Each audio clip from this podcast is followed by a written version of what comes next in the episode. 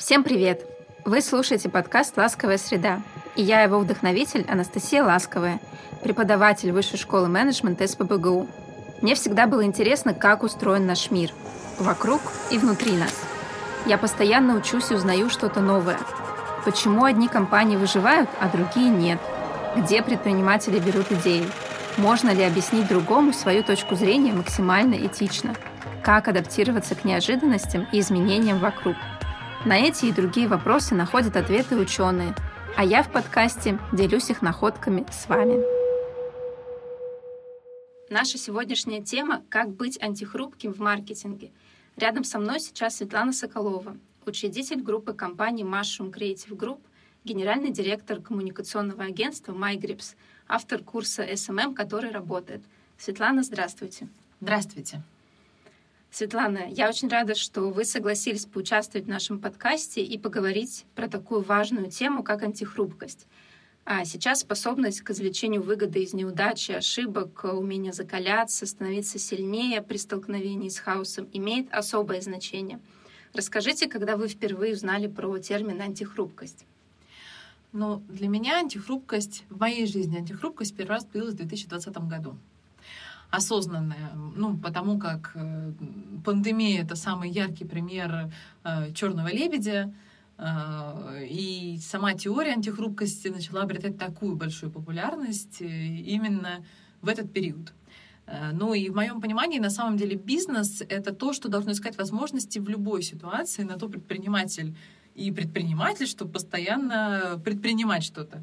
Ну и, собственно говоря, в 2020 году мы посмотрели полный ассортимент э, возможных инструментов, которые можно применить для своего бизнеса.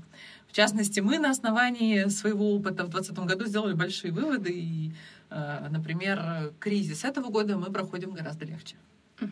А расскажите чуть-чуть про э, ваш бизнес, э, когда он начинался и как вы развивались, вкратце, может быть.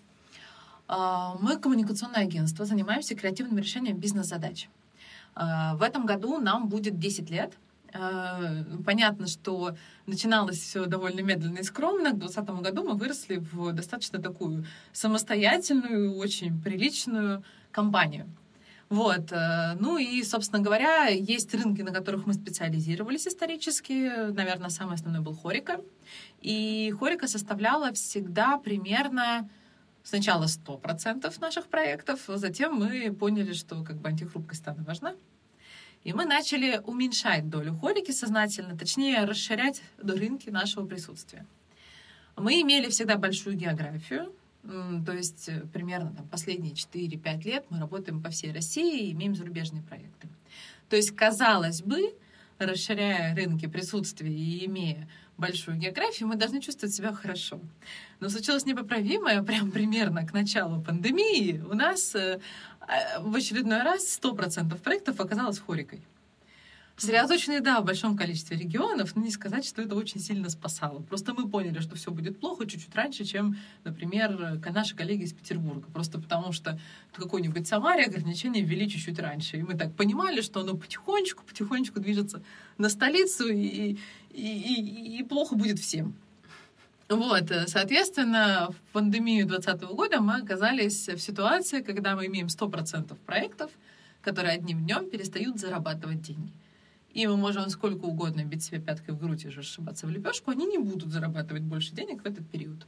Вот, э, собственно говоря, отсюда и наша страсть к антихрупким бизнес-моделям и соответствующим маркетинговым решениям. Вот, э, на самом деле это, наверное, самый такой сложный кризис, э, который мы проходили, и связан он с тем, что у нас были большие финансовые обязательства перед командой, офис и все остальное. Все предыдущие кризисы мы были все-таки довольно маленькими.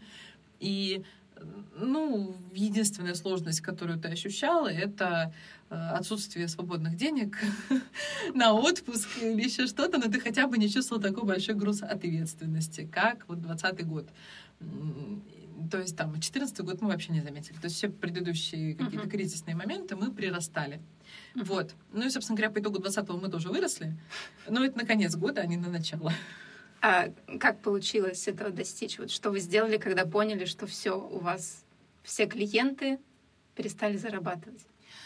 Ну, в случае, когда происходит э, полная жопа, э, следует сначала взять паузу, чтобы как-то выдохнуть и собрать мысли в кучу. Я паниковала очень сильно. Меня спасло то, что у меня есть партнер э, по бизнесу, и в тот момент, когда один вываливается напрочь, второй остается в узде и бьет по щекам со словами «давай, соберись, нам тут зарплату платить, и, и аренду, и все такое. Поэтому, ну, как бы ты можешь сколько угодно расстраиваться, но делать там все равно нечего.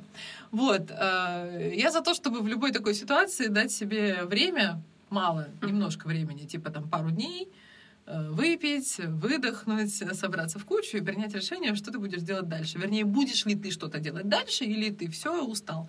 И единственное, что может повлиять на принятие решения, это твоя собственная мотивация и вера в тот бизнес, которым ты занимаешься. Ну, то есть, если ты готов э, стоять за эту идею, бороться до последнего, значит, ты выгребешь. Если ты не готов, не хочешь, понимаешь, что это твое дело тебя больше не драйвит, нет смысла даже пытаться. Это решение было принято очень быстро. Дальше мы поняли, что, ну, как бы денег мы вряд ли заработаем. Вот. И у нас есть команда, которая очень ценна для нас. Очень ценна, важна, мы ее долго собирали. А, с людьми надо поступать по-человечески, соответственно, мы поняли, что команду мы будем содержать. У нас была подушка безопасности, которой хватало на три месяца работы агентства, которое бы не зарабатывало ничего совсем, не генерило, генерило бы ноль, и мы бы все равно могли еще какое-то время существовать. То есть проедать отложенное. Uh-huh. Вот. В этом плане мы молодцы, не все бизнесы к этому времени имели. Такую возможность мы Отлично. имели. Вот. Нам повезло, что у нас не было жестких кредитных обязательств, никаких и развивались мы на свои, э, не было отсроченных платежей, э, Соответственно, в общем-то, мы жили на те деньги, которые зарабатывали сейчас, и это немножко облегчало ситуацию. Мы решили, что в моменте, когда нам все равно делать нечего, нужно, а, заставить ресурс работать, б, потратить это на укрепление своих позиций. Поэтому э, в самые жесткие карантины мы занялись ребрендингом собственным, занялись упаковкой кейсов, переводом всего на два языка, на английский и русский. Мы давно собирались выходить на Европу, тут как бы почему бы и нет, вот оно самое время. Вот. Э, и занялись просветительской деятельностью. Мы очень много проводили бесплатных консультаций и читали лекций. А, потому что это все, во-первых, было очень востребовано, во-вторых, популяризировало наш бренд. Мы делали это бесплатно. А, мы делали это для того, чтобы быть более узнаваемыми в понимании, что рано или поздно а, все-таки бизнес найдет возможность зарабатывать, а значит, им потребуется маркетинг, и в этой ситуации все равно будут выбирать между несколькими подрядчиками. Mm-hmm. Часть про... Э, небольшие агентства закроются сразу, потому что просто, ну, как бы у них точно нет возможности и понимания, сознания того, как жить дальше, они, скорее всего, свернутся. То есть рынок почистится, бизнес однодневки уйдут. Это хорошо, по большому uh-huh. счету. А, но при этом и денег станет меньше, то есть конкуренция будет еще жестче, и нам надо просто быть лучше других, быть виднее других, э, заметнее и так далее. А, плюс мы понимали, что мы можем потратить это время на кейсы, и если мы не увольняем людей, отправлять их в отпуск, когда ты все равно сидишь дома, ничего не делаешь в четырех стенах, а, это очень стрессово, потому что ты не понимаешь, что будет завтра, ты не понимаешь, заплатить тебе денег или нет, будет ли работать компания или нет, это тяжело. А, и когда человек находится в стрессе, он а, начинает ехать крышей. А, сотрудники с признаками сумасшествия вряд ли могут быть эффективны, соответственно, надо их мозг чем-то занять.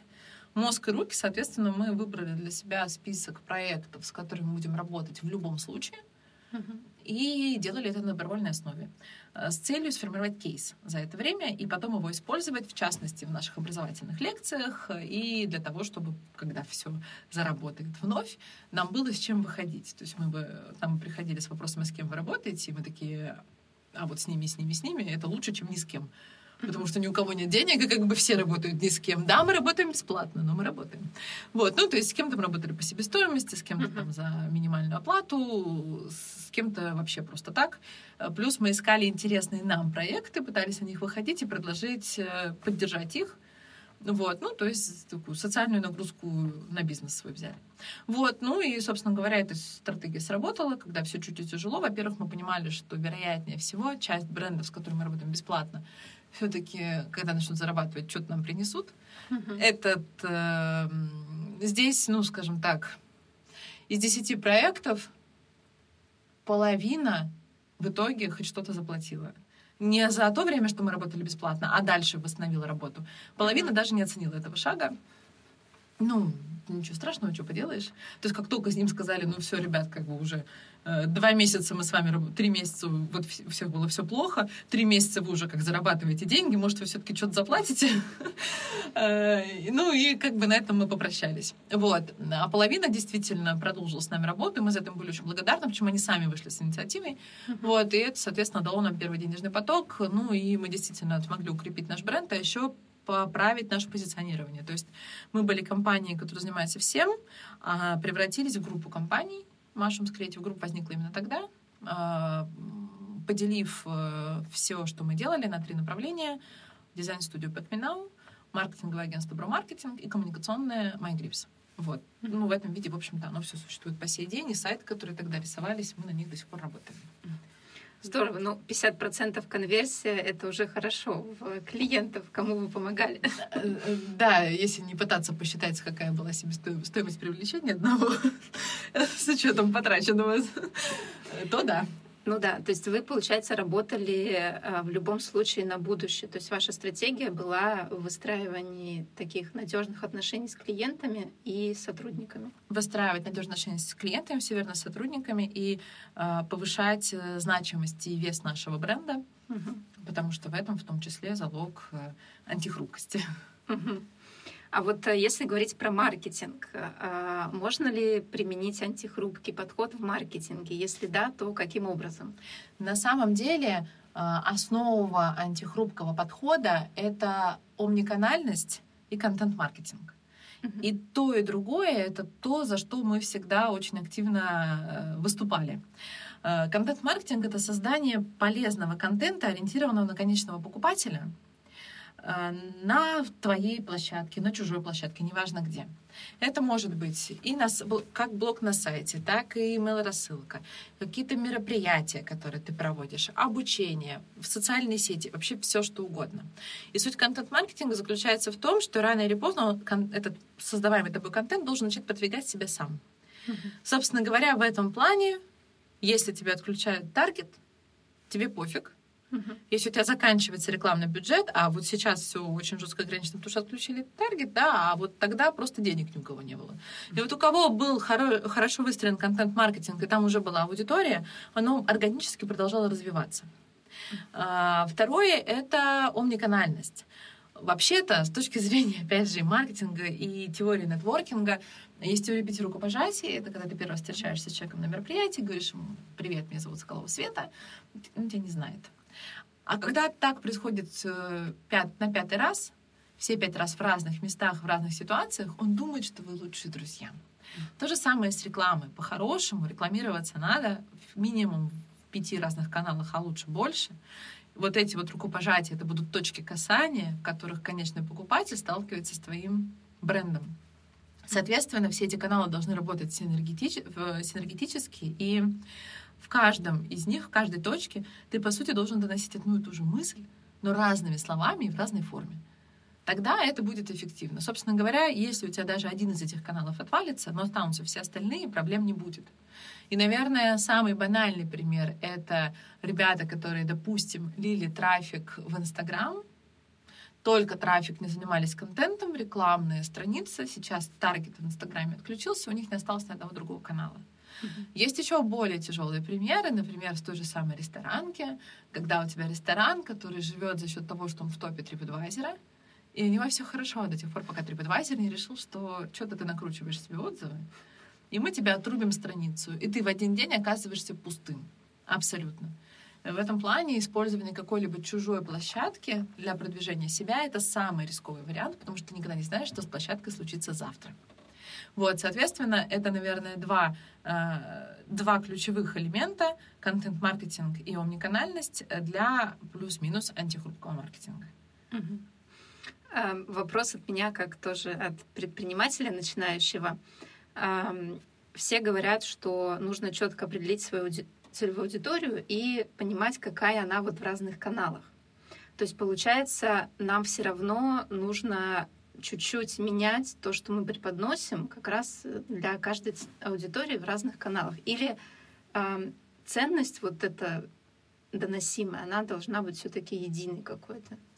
Мне нравится работать э, с разными каналами э, через единую глобальную идею. Mm. Когда у тебя есть какая-то большая идея, которая объединяет все. Например, наша большая идея — это креативное решение бизнес-задач.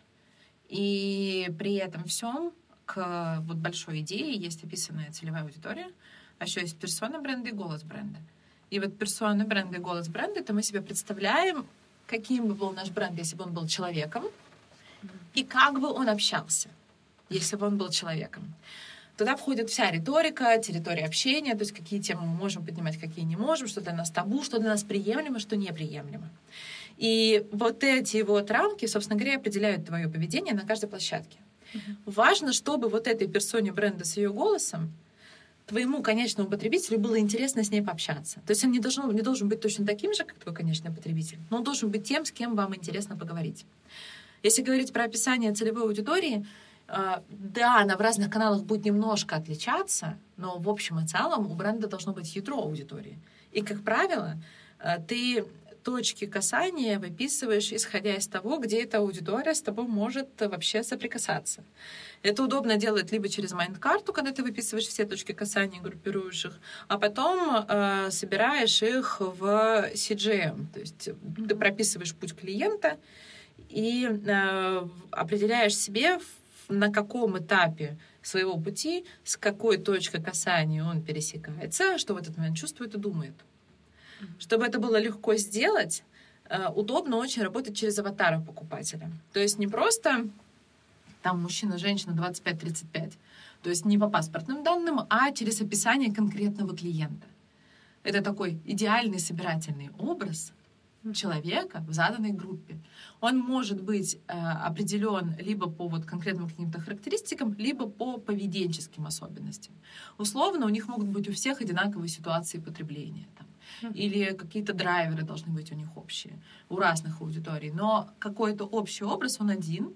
Удобно, когда ты его конкретизируешь, и дальше все весь свой маркетинг выстраиваешь, исходя из того, что ему конкретно будет актуально. И вообще-то, по-хорошему, ты смотришь, каких каналах он дальше может с тобой соприкасаться, и как он будет принимать там решения. Ну и, соответственно, меняешь э, посылы в этих каналах под него угу. лично. Я слышала, да, уже про представь свой бренд как человека и опиши mm-hmm. его. Но мне пока кажется, что там два месяца проекту, я еще не знаю, как будет работать. Вот в какой момент вы рекомендуете уже начать прям действительно описывать вот бренд как человека? Или надо с самого начала делать? Ну, в идеале делать все с самого начала. Объясню почему. По уму. Э, любой бизнес должен начинаться, помимо описания бизнес э, формирования бизнес-модели, должен начинаться с описания позиционирования и коммуникационной стратегии.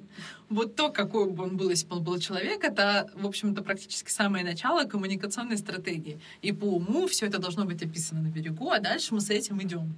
Но, как правило, первый бизнес с этого не начинается, либо он начинается с этого, когда ты уже 25 раз похоронил кучу денег и решил, что ну теперь-то я все по-хорошему сделаю. Когда мы начинали, понятно, ну, я бы в жизни сейчас компанию не назвала MyGrips. При этом я не могу придумать лучшего названия, чем оно. Но сейчас бы до меня просто даже бы не дошло такое. Я бы даже вот в бреду себе этого не представила. А, но при этом это работает. Что касается голоса бренда и нашей подачи, мы сами очень поменялись, потому что когда мы начинали, у нас не было маркетингового образования, не было никаких курсов, мы тупо не знали, что это надо, что это так работает. Нам просто повезло что нас несло, куда несло, uh-huh. и оно вот получалось. Но могло и не получиться, могло и не повести. Э, и наш голос бренда и персона бренда тоже очень сильно менялась, потому что мы были молодыми задорными, наш логотип были мухоморы, mushrooms были глаза в кучу, и все было очень весело и задорно, пока мы не поняли, что как бы это выглядит несерьезно, на пресс смотрится плохо, но нам для этого понадобилось подрасти. Что ты в 17 лет можешь придумать? Ну, грибы. Да, и, соответственно, голос, наш голос бренда поменялся за эти годы. Осталась какая-то идентичность, потому что персона бренда, ну, как в нашем случае, компания очень связана с ее фаундерами. Поэтому, по сути, все, что там происходит, это так или иначе отражение нас самих и нашего взросления. Но это работает так, когда тебе просто в каких-то моментах везет, и в каких-то моментах ты вот сам вовлечен в этом во всем. Но если выстраивать большой системный бизнес, конечно, по-хорошему надо это все с самого начала описать. В нашем случае мы переписываем на разных стадиях развития. В частности, сейчас мы опять обновляем э, свою корпоративную культуру. Два года спустя, да? А, да, по факту получается, пока мы меняемся каждые два года. Да, можно сказать, пока в России кризисы каждые два года, но надеюсь, это не так. Я э, предполагаю, что дальше это будет случаться чаще, и не только в России. Да, поэтому антихрупкость здесь э, навык для всех обязательный. А вот кажется, что э, вот эта умниканальность, то есть я по факту должна в каждый канал какое-то количество денег вложить. Все так. А, то есть для меня это дороже, чем если бы я вот, например, в один канал вкладывала там чуть меньше денег. Или почему в итоге это выгодно вот бизнесу? А, это выгодно по нескольким причинам. Во-первых, а, в каждом канале у тебя будет своя аудитория. Она будет похожа, но условно одному удобно сидеть в Инстаграм, запрещенной социальной сети в Российской Федерации. Кому-то удобно сидеть э, в ВКонтакте, кто-то в Фейсбуке. И это похожие друг на друга люди, но они разные сами по себе. И тебе удобно, ну, надо общаться с ним на той территории, на которой ему комфортно. В идеале и запросы отрабатывать там, где ему комфортно. Условно, я отвечаю только на звонки, больше никак, это прошлый век. Э, или там нам писать только в WhatsApp. Ну, это могут делать компании, у которых слишком много клиентов, и вообще плевать на сервис, но по-хорошему, если тебе пишут директ, ты должен отвечать в директ. Если тебе э, пишут WhatsApp, значит, ты отвечаешь в WhatsApp, а еще ты должен коммуницировать в Телеграме и по почте, и еще иметь форму на сайте. Потому что твоему клиенту удобно с тобой поговорить именно здесь, все люди разные, если ты сам не пользуешься одной социальной сетью, например, одним мессенджером, не значит, что все остальные ведут себя точно так же. То есть, по сути, расширение точек касания, расширение каналов, в которых ты присутствуешь, это расширение общего охвата аудитории. То есть ты можешь поработать с разными людьми в разных местах. Они все будут между собой похожи, но это все еще будут разные люди. Ну, плюс это безопасно. Потому что если тебе один канал прикроют, второй останется. А если все каналы прикроют? То появится что-то еще. Ну, контент, э, на самом деле, э, как 20 год это показал, так и сейчас ситуация это все еще раз подчеркивает, что очень важно все-таки формировать клиентскую базу, и работать еще и с ней. То есть работать с лояльными уже покупателями, потому что привлечь их первый раз очень тяжело, а вот удержать и увеличивать ЛТВ — это всегда хорошо. То есть ты, ЛТВ — это сколько в течение времени тебе один покупатель приносит денег. Вот чем больше, тем больше твоя маржа на нем, потому что он ну, самое дорогое, то привлечь в первый раз. А, и, собственно говоря, еще один момент, который очень важен, это иметь людей, которые будут тебе лояльны, которые будут тебя любить. И на самом деле отсюда же возникла история про хуманизацию, только не даже не с точки зрения персоны бренда, а с точки зрения лиц брендов. 2020 год показал, что люди готовы, люди работают с людьми. И помогать готовы тоже людям. Соответственно, вот это вот, если посмотреть, практически все бренды начинают выводить на первый план какого-то человека, собственника, наймита, неважно, кого-то. Э, и это тоже вызывает большую симпатию, потому что ты понимаешь, что стоит за бизнесом. Э, поэтому сейчас э, личный бренд популярен. Да, именно, по, именно поэтому личный бренд сейчас популярен. Более того, и для наемного сотрудника личный бренд тоже сейчас очень важен, потому что когда ты любой твой личный бренд всегда создает тебе добавочную стоимость. Чем у тебя выше эта добавочная стоимость, э, тем лучше ты котируешься не только как бизнес, но и как наемный сотрудник, потому что компания понимает, что ты что-то из себя представляешь, ты имеешь определенное влияние. Это на самом деле интересная мысль. Получается, просто вот для сотрудника развитие личного бренда тоже маркетинговый инструмент антихрупкости.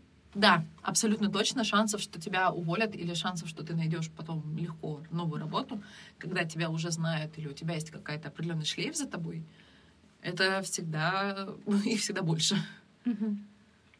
А если говорить про э, большой бизнес, вот прям крупный, э, им тоже нужно развивать социальные сети, хотя они, допустим, там не продают, или у них вообще продукты B2B. Вот здесь это будет работать, контент-маркетинг? Э, в крупных компаниях чаще всего, ну, во-первых, зависит от того, что за продукты они продают.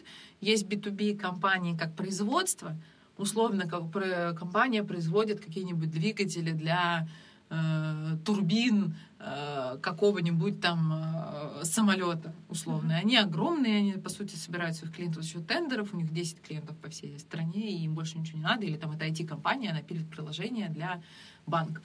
Mm-hmm. Для них, как правило, социальные сети нужны как HR-бренды потому что для них важно привлекать э, соискателей. Плюс для некоторых из них э, социальные сети выполняют роль э, каналов, в котором они коммуницируют с GR, или каналов, в котором они коммуницируют с инвесторами. Ну, потому как мы все люди, нам все надо где-то прокрастинировать. Как правило, все прокрастинируют в социальных сетях в той или иной форме. Соответственно, там ты их ведешь. Ну и в реальности чаще всего они используют социальные сети для найма сотрудников, потому что им нужно большое количество линейного персонала, а, это сложно, долго, дорого, и необходимо дальше их интерес как-то поддерживать. Соответственно, они там э, пишутся HR-стратегии, придумываются всякие механики на вовлечение, э, выносятся лица компании, в том числе как амбассадоры ее, амбассадоры бренда, амбассадоры внутри организации, которые вокруг являются лидерами и вокруг себя собирают всех коллег. Вот, поэтому такой бизнес обычно используется этой целью. А если это компания, которая работает э, на B2C2B рынке, э, то есть это, например, производители, которые э, продаются через дистрибуторов, но на конечного потребителя это B2C-шный, uh-huh. ну, то есть условные, там, не знаю, там, шоколадки какие-то. Uh-huh. Для них социальные сети — это реальный канал сбыта, но он работает как канал сбыта не для того, чтобы найти вот этого дистрибутора, которому продать. К нему ты пойдешь э, ну, ножками и с коммерческим предложением. Но ты к этому должен прикрепить еще э, свою маркетинговую стратегию, так тебе больше шансов, что возьмут. А во-вторых, ты должен показать уходимость с полки. И как бы ты встать-то полдела, если тебя не будут оттуда забирать, то ты как встал, так и вылетел. И у нас есть пример, когда сильные социальные сети и вообще диджитал-активность стала элементом позволила компании вернуться обратно в сети, достаточно жестоко вылетев оттуда. Это компания Новотерская. Э, есть такое понятие, как стратегия пуш и стратегия пул. Uh-huh. Вот пуш это когда ты говоришь купи, купи, купи, купи, а пул это когда человек сам спрашивает, а где, можно мне это взять, пожалуйста.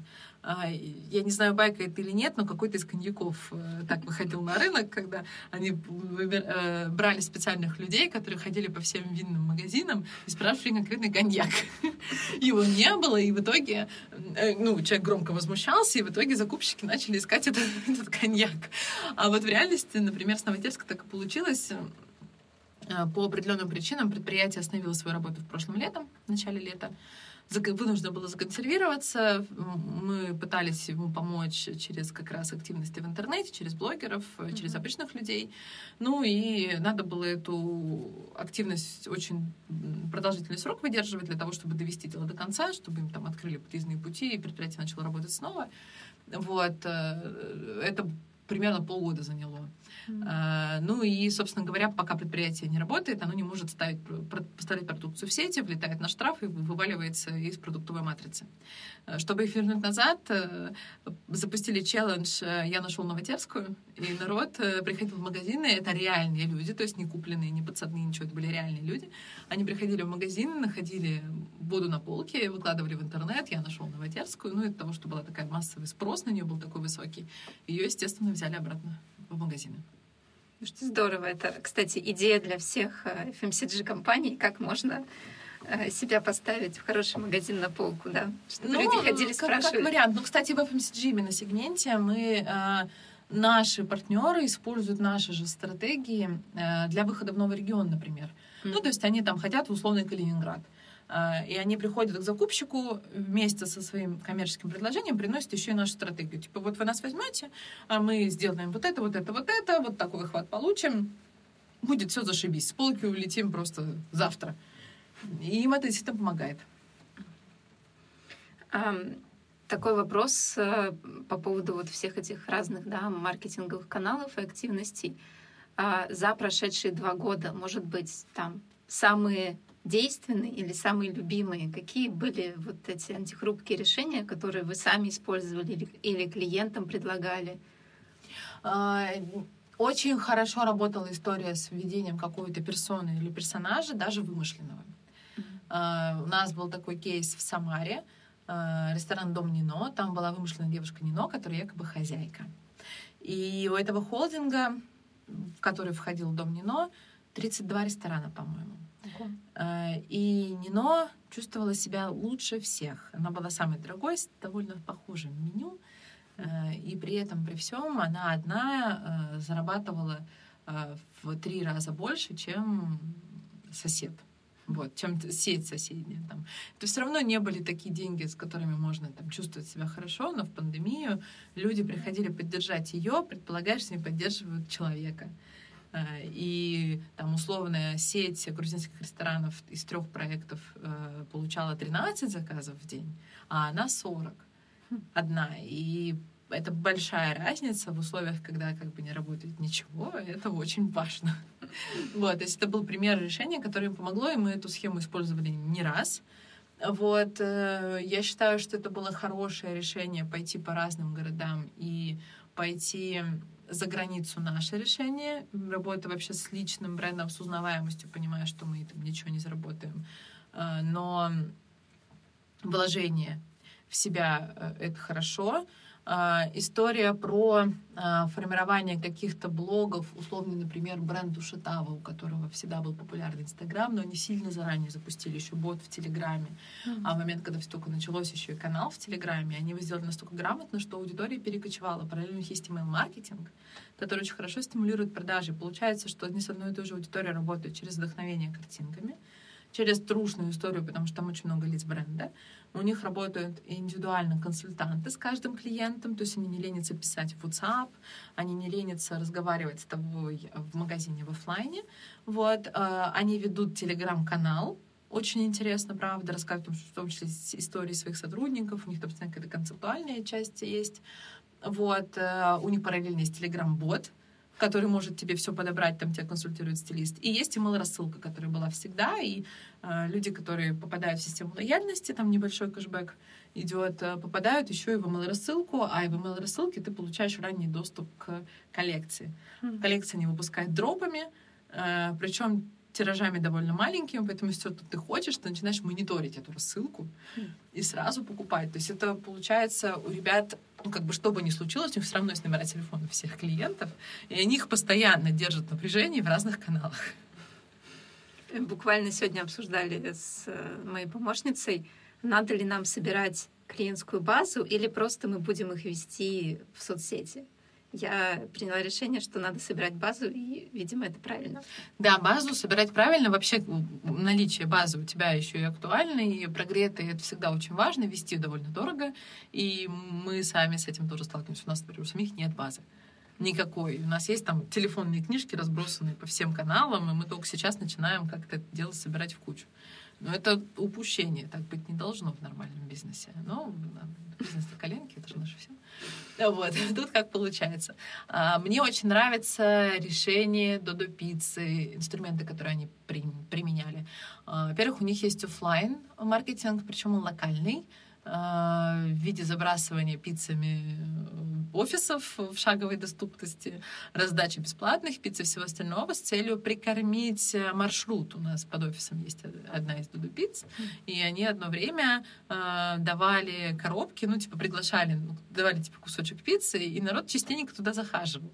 А дальше ты привыкаешь, ты уже понимаешь, тебе это быстро отдают, оно в целом съедобно, и начинают бегать. Но одно время мы прям часто это делали. А, у Дудо есть личный бренд Федор Овчинников, который помогает в том числе удерживать b э, партнеров от истерики. Вот. И, и, собственно говоря, этот личный бренд у него очень силен. А еще их э, бизнес э, работает в России, в Китае и где только не работает. То есть у них большая географическая разбросанность, и плюс у них как доставка, так и офлайн точки. Причем они ну, плюс-минус одинаковые. Ну, как минимум там, затраты оно покрывает. Поэтому в пандемию, когда у них отвалилось офлайн, у них был онлайн. Сейчас они закрыли зарубежку, но внутри все осталось. А вот э, вы, получается, вышли в 2020 году на зарубежные рынки? Мы начали целенаправленно этим заниматься, да. А сейчас что-то поменялось? Вот э, все то, что вы делали два года, я бы сказала, что сейчас мы находимся в более сильном положении, чем это было раньше, по той причине, что э, был период, когда стал очень популярен арбитраж трафика, и очень популярная история про то, что мы просто гоним трафик в Инстаграм, и нам в общем и целом ничего больше не надо. Ну а теперь как бы его нет, надо изгаляться. А мы, во-первых, настолько старое агентство, что мы умеем, умеем работать в ВКонтакте. Вот. А, а во-вторых, э, э, теперь получается, что опять голый трафик уже все, и теперь надо заниматься контент-маркетингом, снимать красивые рилсы э, и, и придумывать какие-то мероприятия, коллаборации и все такое. И с тех пор, как случилось 24 февраля, у нас пиар-отдел вырос в два раза. Ну, просто потому что теперь отдельно диджитал-то не очень нужен, но зато оно нужно все вместе в комплексе. А вместе в комплексе это как раз то, что мы умеем, соответственно, мы расширяем то направление, которое раньше было довольно тяжело. Ну, то есть, вернее, если работает одно, ну, ты не убедишь человека потратить лишних денег и сказать, ну, ты прикинь, если завтра все за, закроют. Ну, ты, ты с ума сошел, да не может быть такого. Ну, а как бы оно может?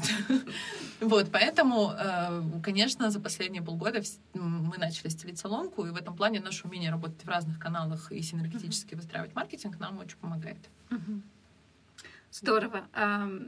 На самом деле я прям представляю, как э, скептически смотрят и говорят, зачем мне эти блогеры, там, зачем мне вообще телеграм-каналы, когда все и так работает. Но вы уже, вы сказали, заранее понимали, да, что будет вот что-то меняться, там рестораны закрываться в том же 2020 году, что нужно вот это развивать. Есть, может, какие-то личные лайфхаки или советы, как развить вот этот навык, что ты понимаешь, тебе нужно там быть антихрупким и не смотреть только в одном направлении? Но интересный вопрос. Ну, во-первых, нужно хотеть развиваться. То есть даже не с целью антихрупкости, а просто с желанием чтобы в твоей жизни происходило что-то всегда интересное, mm-hmm. ты начинаешь искать какие-то новые каналы, новые рынки и вообще думать, как еще применить свои знания. Во-вторых, э, все время учиться. Причем в идеале изучать э, обзоры трендвотчеров, есть такие компании, которые прям делают такие обзоры, например, тренд-бюро Карлин, и там можно кое-что поузнавать. Mm-hmm. Хорошо учить историю. Э, я этим увлеклась вот последние полгода. Э, спасибо Сергею Минаеву и его блогу. Довольно интересно смотреть на разные исторические события, как развивались, развивались рынки в этот период. Вот. Э, хорошо читать новости и читать их не с точки зрения того, чтобы выпилиться отовсюду и вообще сходить, сойти с ума, а с того, чтобы понять, э, как будут проистекать события, убедиться, что ты ничего не знаешь, что будет дальше, но твоя задача — спасти собственный бизнес. Соответственно, быть готовым к быстро принимать решения и быстро вносить в свою жизнь изменения. В этом плане маленькому бизнесу проще, а, потому что он э, более гибок, нам легче перестроиться. Uh-huh. Смотреть, как работают прогрессивные бирюзовые организации, очень полезно. Как, что такое agile вообще изучить. Э, изучить способы управления изменениями. Это все есть в интернете, поэтому есть отдельные курсы, короткие курсы в том числе. И это очень полезно, потому что ты начинаешь учиться быстро перестраивать все, что у тебя происходит. А еще быть готовым прям работать круглосуточно. А, Причем, чем больше на тебе обязательств, тем лучше, потому что тогда ты все время немножко в тонусе. Ты э, все время понимаешь, что что-то может случиться. А еще здорово иметь э, хороший нетворкинг. То есть, когда ты понимаешь, что ты можешь с кем-то поговорить, это, во-первых, выручает тебя самого, во-вторых, очень сильно расширяет кругозор. Вот. Э, наверное, это и все лайфхаки я бы не сказала, что у них есть что-то очень секретное, просто берешь и делаешь, берешь и делаешь. Ну да, мне понравилось про историю. Вот именно про этот я как-то не думала момент. Видимо, надо начать ее изучать. На самом деле есть еще э, такая фишка. Э, все очень полезно следить за модой э, тоже в этих ситуациях. В общем, э, насколько я понимаю, самые крутые э, тренд-вотчеры — это модные дома потому что у них сидят огромные отделы, которые изучают тенденции, и модная коллекция же показывается на полгода вперед. И вот чем ярче коллекция, тем глубже будет кризис. Потому что, когда у нас все плохо, мы хотим яркости в жизни. Соответственно, ты начинаешь э, как-то отвлекаться, спасаться от стресса, вот отсмотреть модные показы э, весной зимние коллекцию, можно понять, что нас ждет примерно через полгода. Дизайнеры всегда в теме. Это прям классно. У меня там есть еще тоже один проект, связанный с fashion. Надо там присмотреться к трендам, которые на весну будущую. Пантон уже, кстати, цвета объявил. Да, ну, Пантон я бы не сказала, что он прям визионер. Мне кажется, они скорее навязывают нам цвета. Но они там более-менее спокойные. Может быть, это надежда на... Что-то нет у меня такой уверенности. А, Светлана, спасибо огромное. Э, Наверное, последний маленький вопросик. Эм, ваши три любимые книжки, которые можете посоветовать, вот, чтобы справиться со всеми неожиданностями, которые с нами происходят? Ну, конечно, антихрупкость Насима Талеба э, стоит почитать, вот, э, потому что она э, ну, действительно помогает понять, посмотреть, как вообще это устроено, и вообще последить за Насимом Талебом.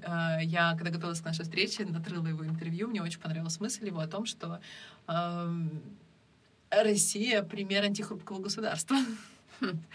Потому что у нас все управляется вручную, в ручном режиме, мы не вписываемся ни в одну систему. И Интересно. как бы, ну и текущая ситуация, собственно говоря, пока подтверждает, как бы там сложно это не давалось, оно все еще существует. Работает. Да, оно все еще работает. Вот. Э, классная очень история. Э, сейчас я читаю э, «Пять пороков команды». И мы ее читаем корпоративно, все вместе, потому что она во-первых, она легко читается, во-вторых, мы знаем, что у нас есть все эти пороки, и с этим надо что-то делать. Вот, собственно говоря, с этой целью э, мы их и изучаем. Э, ну, а третью книжку я порекомендовала совсем не бизнесовую, так чисто отвлечься. Александр Цыпкин э, «Разговоры женщин непреклонного возраста». Это больше про развлечение, про иронию и такой довольно циничный подход к жизни она очень легко читается, но в случае, когда очень хочется отключить мозг и повеселиться, это вот туда. Да, это важно бывает, это точно. Спасибо еще раз большое за интересный разговор. Спасибо за встречу.